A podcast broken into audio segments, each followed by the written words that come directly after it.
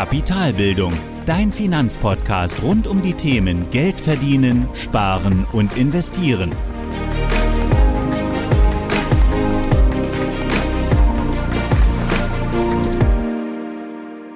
Moin Moin und willkommen zu einer weiteren Folge des Kapitalbildungspodcasts. In der letzten Folge haben wir bereits über die Notwendigkeit von Risikoklassen gesprochen. Heute geht es dann um die verschiedenen Risiken bei deiner Geldanlage und auch um den gesunden Umgang damit. Bevor wir anfangen, rufen wir uns nochmal kurz die Definition des Risikos ins Gedächtnis. Denn in der letzten Folge haben wir auch genau diesen Begriff ganz klar vom Begriff des Verlustes abgegrenzt. Risiko ist nämlich, einfach gesagt, die Möglichkeit eines Schadens. Nicht mehr und nicht weniger. Und dieses Risiko oder diese Möglichkeit oder das Risiko selbst wirkt immer auf zwei Arten.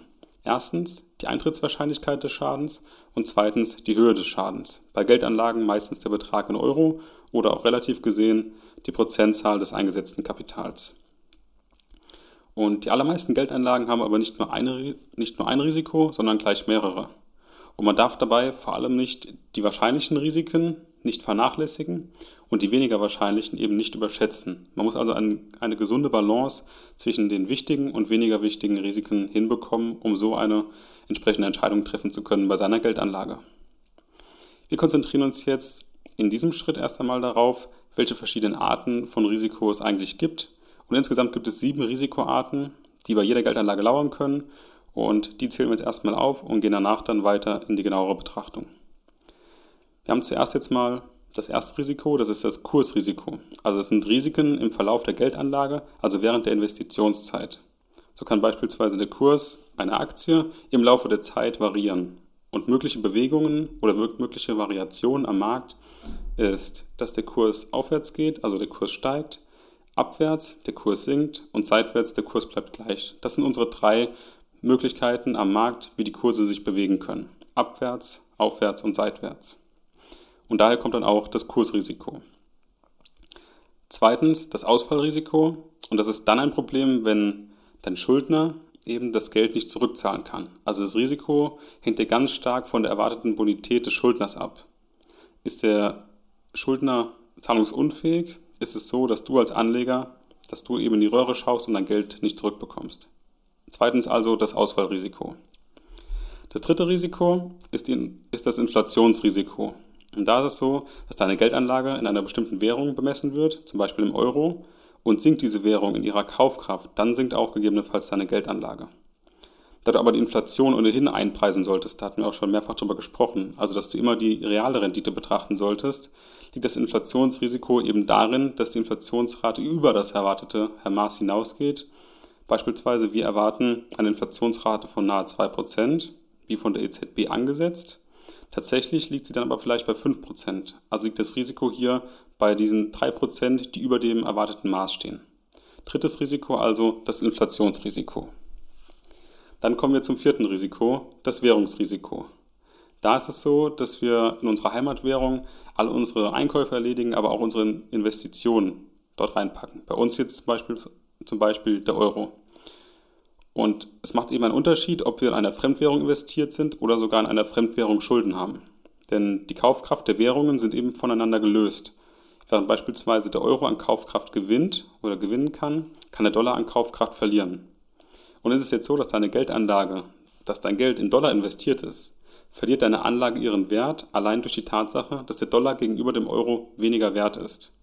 Also hier gibt es also das entsprechende Währungsrisiko, dass du eben deine Heimatwährung hast, den Euro, dein Geld aber beispielsweise investierst in eine andere Währung, beispielsweise den Dollar, oder auch, dass du Schulden in einer Fremdwährung hast. Viertes Risiko, also das Währungsrisiko. Das fünfte Risiko, das sind rechtliche Risiken. Und hier geht es unter anderem auch um komplexe Vertragskonstrukte bei Investitionen. Das trifft aber aus meiner Sicht eher auf, auf ganz spezielle Verträge ein, nicht so sehr auf stark regulierte Märkte und Produkte, wie wir sie an der Börse kennen.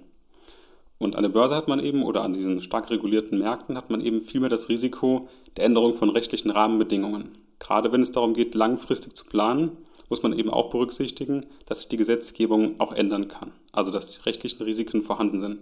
Beispielsweise ist es so, dass sich das, Steuerrecht ändern kann, sodass du in Zukunft beispielsweise mehr Steuern auf Kapitalerträger zahlen müsstest. Das würde sich natürlich auch negativ auf die Rendite deiner Geldanlage auswirken und da ist eben das Risiko, dass die rechtlichen Rahmenbedingungen sich insoweit oder sich insofern ändern, dass du davon eben einen Nachteil hast. Also, dass du höhere Steuern zahlen musst, dass vielleicht der Renteneintritt nach hinten geschoben wird. All diese rechtlichen Rahmenbedingungen für deine Geldanlage, die wichtig sind zum Planen, dass die sich eben zu deinem Nachteil entwickeln. Das sechste Risiko ist das Betrugsrisiko.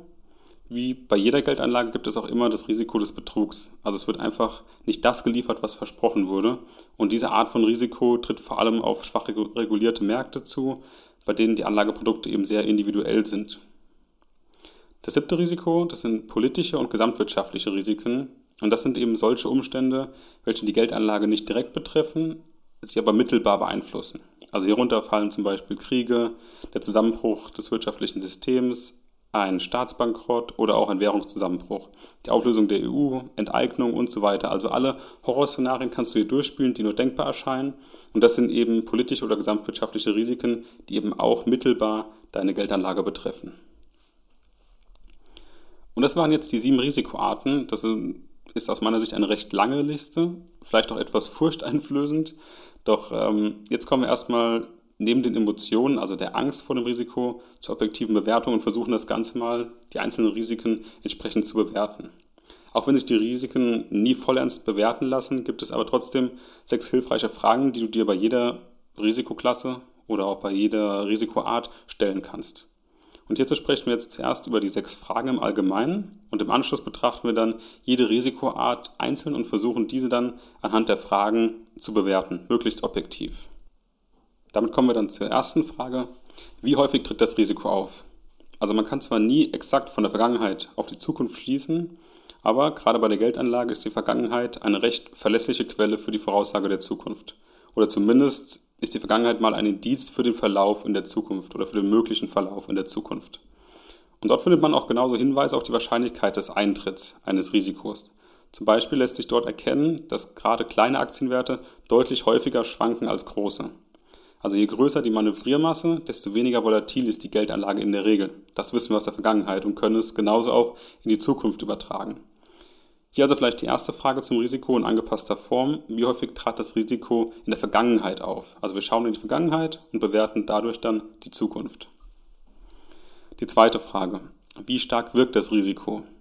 Und hier ist die exakt andere Wirkung von Risiko zu betrachten. Eben ging es um die Eintrittswahrscheinlichkeit und bei dieser Frage geht es dann um die Höhe oder die Stärke des Risikos, wenn der Fall des Risikos eben eintritt. Und dabei wiegt ein Totalverlust natürlich schwerer als ein Verlust von 10% des eingesetzten Kapitals. Also hier musst du einfach dann auch für dich bewerten, wie stark wirkt das für mich persönlich? Ist das vertretbar? Ist das angemessen? Oder ist es ähm, für mich tatsächlich zu hoch? Also sehr, sehr persönlich. Aber hier die zweite Frage, wie stark wirkt das Risiko?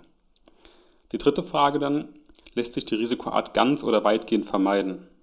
Also nachdem wir jetzt die Wahrscheinlichkeit und Stärke des Risikos betrachtet haben, kommen wir jetzt zur Frage, ob man das Risiko gegebenenfalls umgehen kann.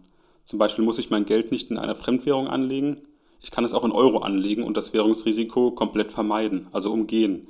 Aber auch das Reduzieren des Risikos ist möglich, zum Beispiel innerhalb einer Anlageklasse kann ich zum Beispiel gerade bei Immobilien einfach viele Wege finden, dort zu investieren. Es gibt ja neben den klassischen Immobilien auch noch Immobilienaktien. Und dabei vermeidet man eben oder reduziert zumindest äh, eine bestimmte Art von Risiko. Und damit kommen wir dann zur vierten Frage. Was ist denn der Preis für diese Risikovermeidung? Also wenn ich Risiko vermeiden kann oder zumindest reduzieren kann, was kostet mich das denn? Also wenn es die Möglichkeit gibt, etwas komplett auszuschalten, dann muss es immer auch etwas kosten weil dieses Mehr an Sicherheit kann einfach nicht völlig kostenlos sein. Und manche Produkte erheben beispielsweise Versicherungsprämien, indem sie eben deine, dein Geld absichern. Oder aber mit der Alternative zum ursprünglichen Investment gehe ich vielleicht auch andere Risiken ein, was eben auch ein Preis sein kann für diese Risikovermeidung. Beispielsweise, wie eben gesagt, oder hier am Beispiel von eben, ähm, um das Währungsrisiko aus dem Weg zu gehen, investiere ich ausschließlich in Euro-Geldanlagen, Dadurch gehe ich aber ein neues Risiko ein, nämlich die geringe Diversifikation meiner Geldanlage durch das Ausschließen aller anderen Investments.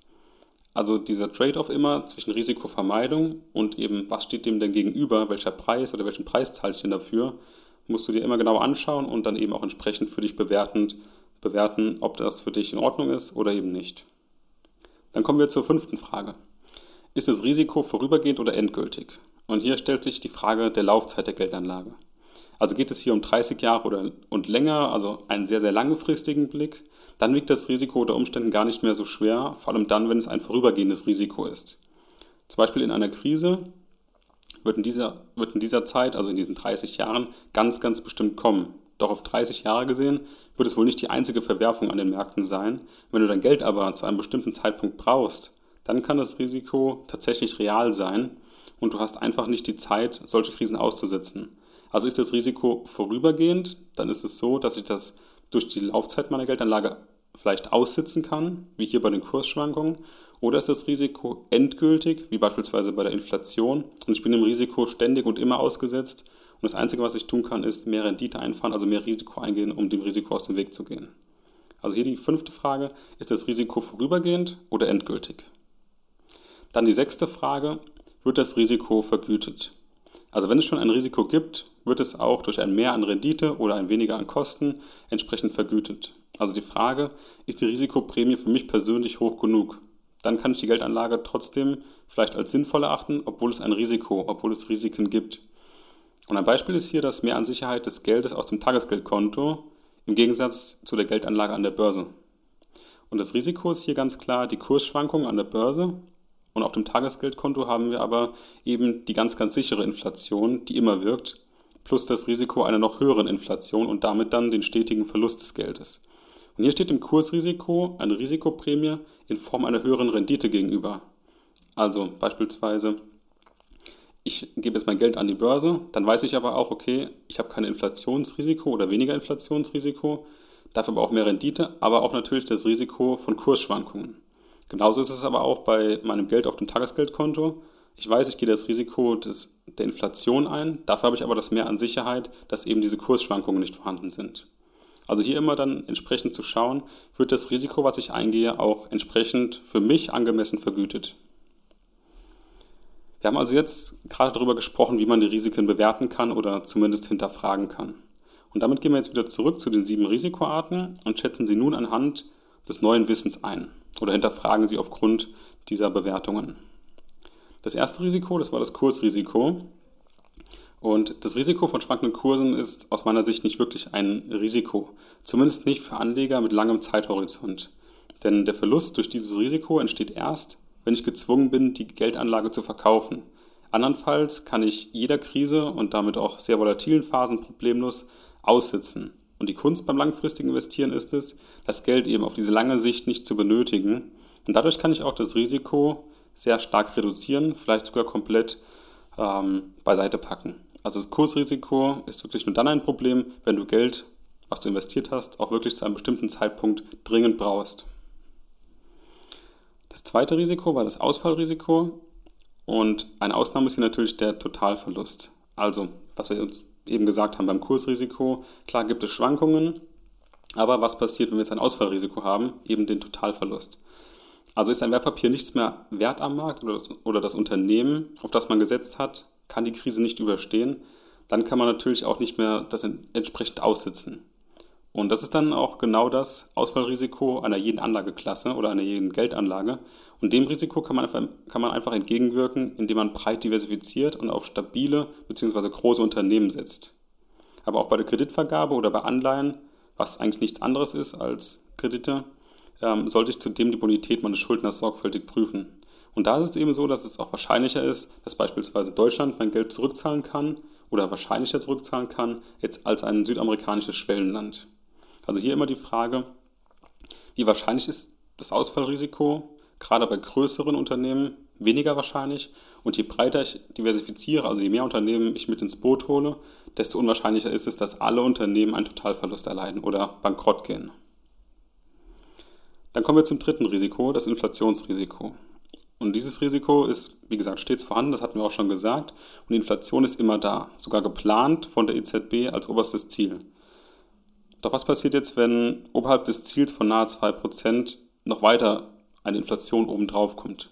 Wie kann ich mich gegen eine noch höhere, höhere Entwertung des Geldes absichern?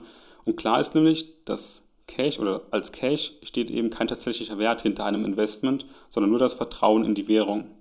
Wenn ich aber in Sachwerte investiere, also Unternehmensaktien, Anleihen, Immobilien oder Rohstoffe, dann werden diese Werte im Zuge der Vermögenspreisinflation ebenfalls nach oben gespült. Das ist wieder die Analogie, die wir schon mal hatten. Die Boote auf dem Wasser und das Wasser ist eben, oder der Wasserspiegel, der, das Wasserniveau ist eben auch das Preisniveau, das auch die Vermögenswerte nach oben spülen kann. Sicherlich ist, funktioniert das nicht immer für alle Unternehmenswerte oder für alle Sachwerte gleich oder im gleichen Maß. Dennoch ist es so, dass das Geld dort, wenn man jetzt das Inflationsrisiko alleine betrachtet, dort besser investiert ist, als es in Cash zu halten. Denn dann ist das Risiko nämlich endgültig, wenn ich es in Cash halte. Und es ist vor allem auch unvermeidbar. Also ich verliere immer die 2% und alles, was oben drauf kommt, werde ich auch sicher verlieren.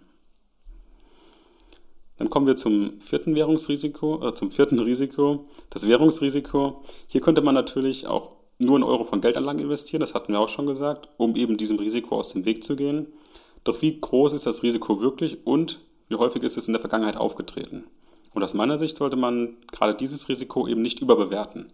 Denn ohne US-Dollar sind aus meiner Sicht sinnvoll diversifizierte Investitionen kaum möglich, weil die größte Marktkapitalisierung aller Unternehmen der Welt liegt nun mal in den USA. Und wenn ich jetzt diesen Markt für mich verschließe, also wirklich exkludiere, dann nehme ich mir auch genauso die Sicherheit oder die Möglichkeit eben ein breit gestreutes Portfolio aufzubauen, weil gerade in den USA eben viele interessante Unternehmen sind und auch die größte Marktkapitalisierung vorhanden ist. Und der Vorteil überwiegt hier aus meiner Sicht deutlich und solange man nicht in völlig instabile Währungen investiert, sollte man sich auch aus meiner Sicht nicht allzu große Sorgen um die Währungsrisiken machen. Auch wenn natürlich immer auch ein Risiko da ist, dass eben das Investment abgewertet kann durch eine Fremdwährung. Dann kommen wir zum fünften Risiko, die rechtlichen Risiken. Und das ist eben eine extrem verunsichernde Unbekannte. Denn gerade bei der eigenen Planung der Finanzziele, wenn es beispielsweise darum geht, die Altersvorsorge zu planen, dann kommt immer auch die Frage auf, bleibt das Renteneintrittsalter gleich, werden die Beiträge gesenkt und wie werden zukünftig auch die Erträge aus Geldanlagen versteuert. Weil genau mit diesen Parametern muss ich natürlich dann auch meine Altersvorsorge und auch meine Sparrate dafür auch entsprechend berechnen. Und dabei kann man auch aus der Vergangenheit erkennen, dass die Dinge wahrscheinlich eher schlechter als besser werden, dass ich eher mehr zahlen muss und daher kann man sich auch einen Puffer für solche Erschwernisse oder für solche Hürden einplanen, die mit ziemlich, sicher, mit ziemlich großer Sicherheit eben auch kommen werden. Und vermeiden lässt sich diese Unsicherheit nur durch eine vorzeitige Absicherung, durch ein ordentliches Vermögen, also nur dann, wenn ich keine Altersvorsorge mehr benötige. Daher muss man sich aus meiner Sicht einfach daran gewöhnen, mit dieser Unsicherheit planen zu können, also nicht zu wissen, wie denn die rechtlichen Rahmenbedingungen eigentlich am Ende aussehen. Und wie man das Ganze berechnet, dazu hatten wir schon mal eine Folge. Den Link zur Folge verlinke ich euch auch in den Show Notes. Und mit dieser Unsicherheit musst du eben umgehen können und wie du das berechnen kannst, der Altersvorsorge, trotz dieser Unsicherheiten, das erfährst du genau in dieser Folge. Dann kommen wir zum sechsten Risiko, das Betrugsrisiko. Und das Betrugsrisiko kann man fast vollends ausschließen. Und zwar ganz einfach durch finanzielle Bildung. Wenn mir dann Geschäfte seltsam vorkommen, mache ich sie einfach nicht. Also nur wenn ich sie verstehe und wenn sie auch in meine Anlagestrategie passen, dann investiere ich. Und mit dem Wissen und auch mit dem gesunden Menschenverstand sollte man zum Beispiel einfach nicht auf Schneeballsysteme oder einfach seltsame Geschäfte hereinfallen. Denn bei solchen Produkten werden oftmals tolle Renditen zu fast völliger Sicherheit verkauft. Und jeder, der sich schon einmal mit dem magischen Dreieck der Geldanlage beschäftigt hat, der weiß, dass es einfach keine Rendite ohne Risiko gibt. Daher sollten betrügerische Produkte einem als sollten einem eigentlich oder normalerweise auffallen, da sie in ihren Aussagen sich selbst widersprechen. Und wenn du eben von solchen Produktversprechen hörst, die sich widersprechen, also eine tolle Rendite bei keinem Risiko, dann sollten eben alle Alarmglocken klingeln. Und am besten schützen vom Betrugsrisiko kannst du dich eben durch die finanzielle Bildung, durch das Wissen, das du dir aneignest. Das siebte Risiko sind dann die politischen und gesamtwirtschaftlichen Risiken.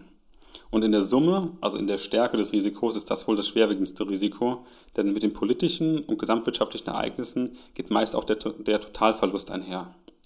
Oder auch dann die schlimmen Horrorszenarien, die man sonst kennt, Wirtschaftszusammenbruch und so weiter.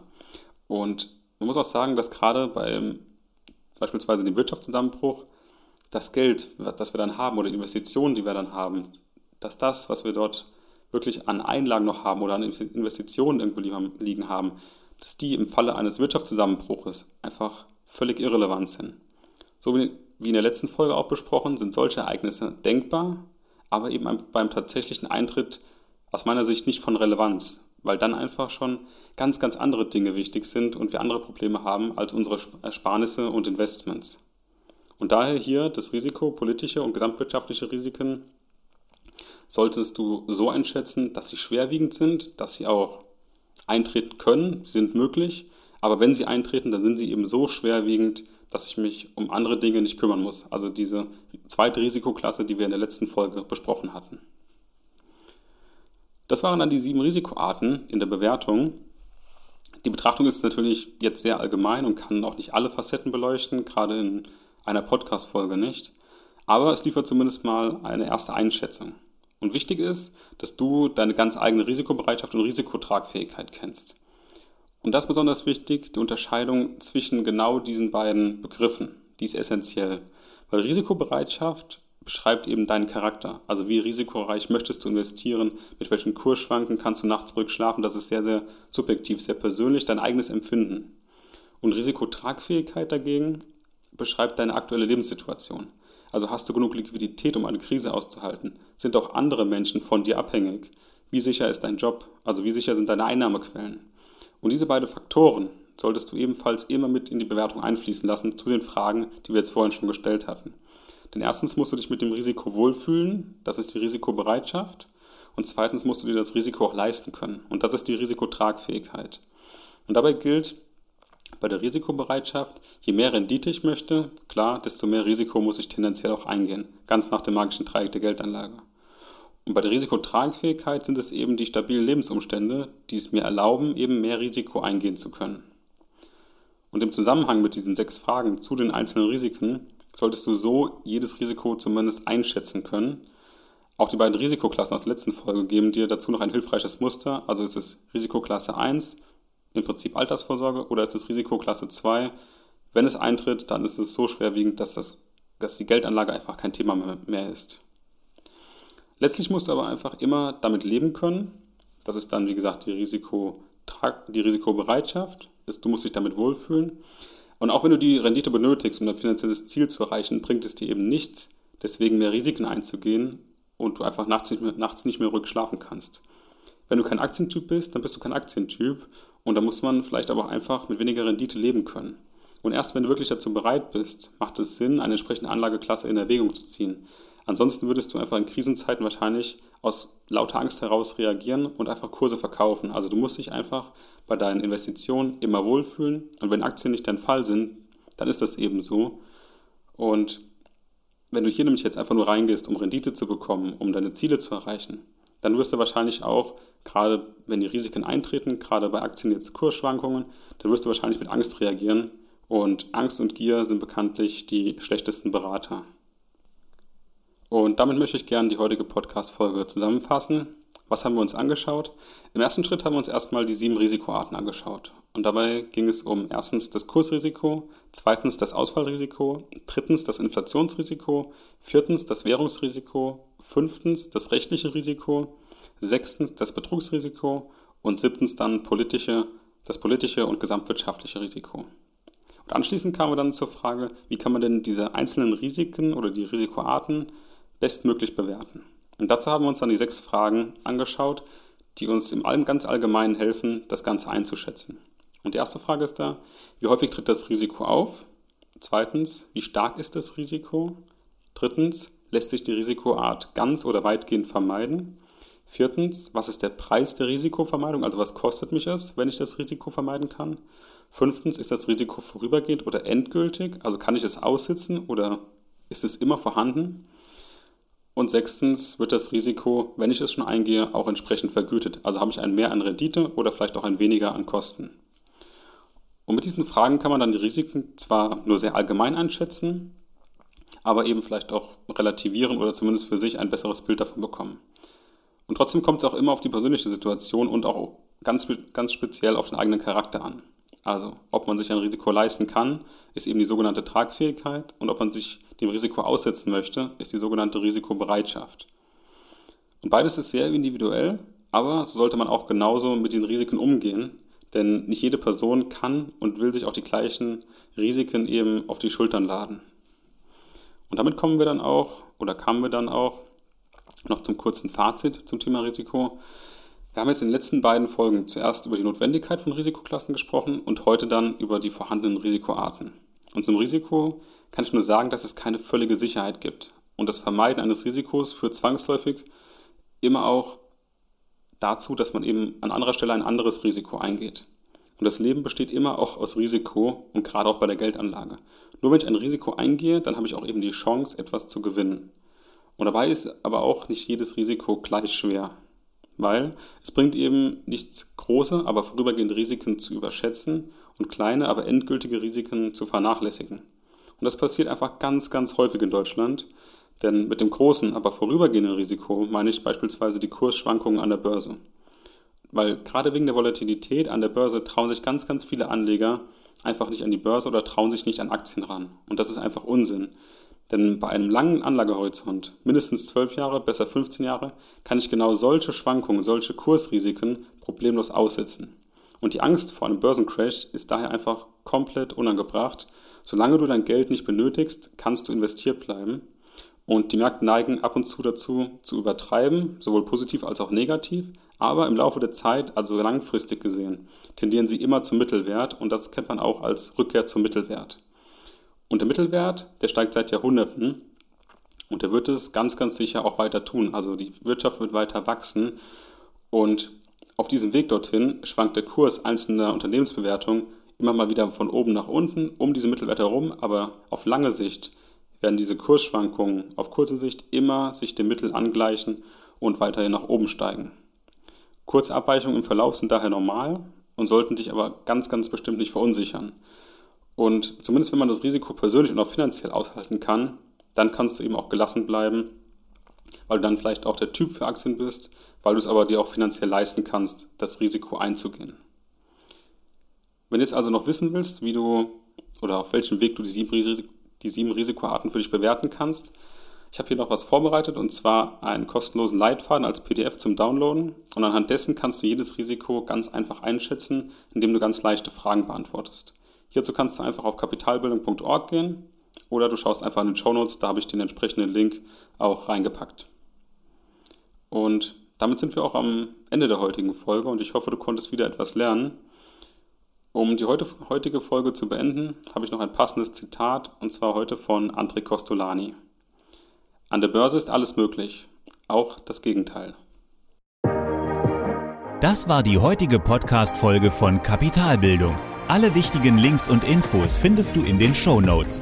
Hast du Lust auf noch mehr hilfreiches Finanzwissen? Dann folge Kapitalbildung auf Facebook und Instagram oder besuche die Website www.kapitalbildung.org.